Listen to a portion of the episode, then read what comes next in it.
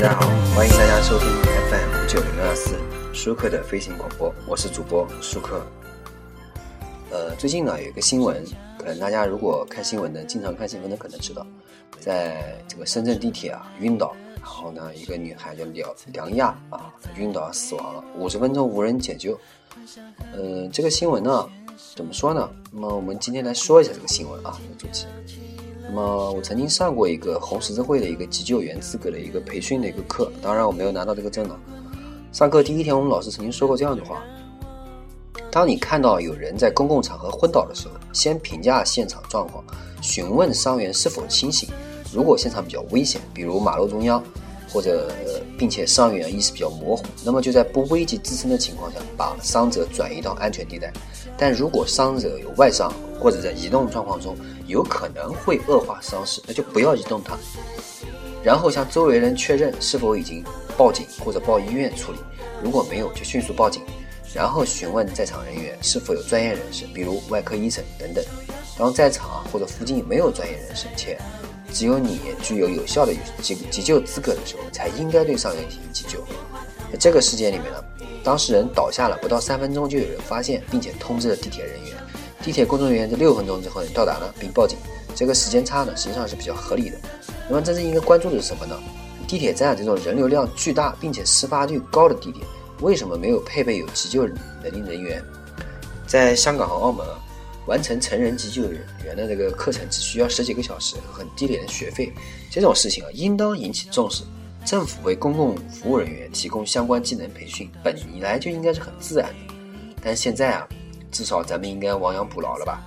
那么深圳方面呢，声明地铁人员有受受过基本的培训，懂得处理外伤。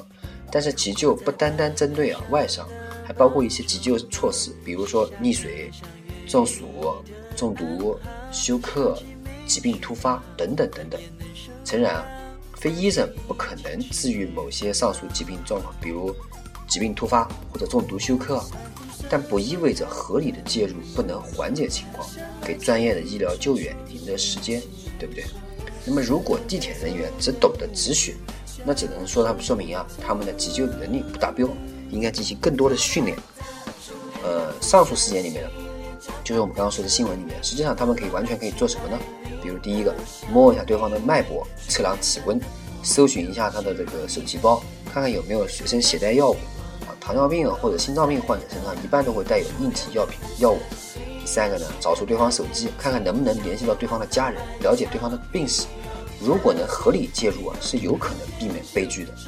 呃，比如我们曾经看过一个报道啊，就说公交车上乘客突发心脏病啊，呃，司机的行为就非常合理，先拨打了幺二零，然后打给了病员家人，了解到这个病人啊有突发性心脏病，身上有救心丸。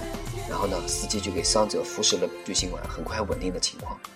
那么，我们假设一下一个场景啊，一个男性在早上上班的地铁上晕倒了，小明在上学路上看到晕倒了，但小明只知道人工呼吸，不懂正确的这个呃解决方法，应该怎么做呢？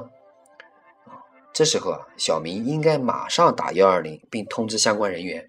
如果该男子体位很危险，比如脑袋卡在门上什么什么之类的。那么就把它拨下来，移动到安全位置。除非那个人马上就要死了，只能赌一把，不然非专业人士千万不要给人做心肺复苏。姿势不正确的情况下，心肺复苏没有效果不说，还有可能导致对方肋肋骨断裂，在有外伤的情况下尤其危险。那么我们说了这么多，我们就说的情况就是，我们大家都要去学一下急救的情况啊。那么我们今天说的主题呢，就是说深圳地铁晕倒而死亡的女孩梁亚。五十分钟无人解救就死亡了，啊，这个事情确实是个悲剧。但是呢，这个悲剧的原因啊，不仅仅在于啊地铁人员，可能还在于我们很多人啊。希望大家都了解这个急救知识，对我们以后对我们身边人都会有好处的。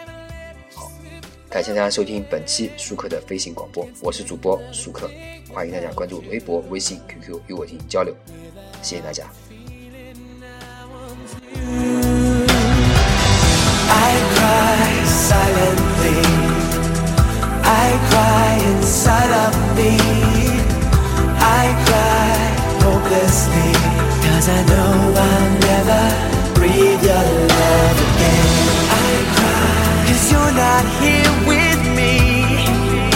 Cause I'm lonely as can be.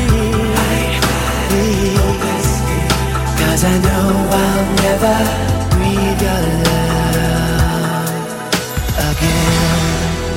If you could see me now, you would know just how. How hard I try not to wonder why. I wish I could believe in something new. Oh, please, somebody tell me it's not true. I'll never be over you. Did I ever let you slip away? Can't stand another day without you. Without the feeling I once knew. Right. silent.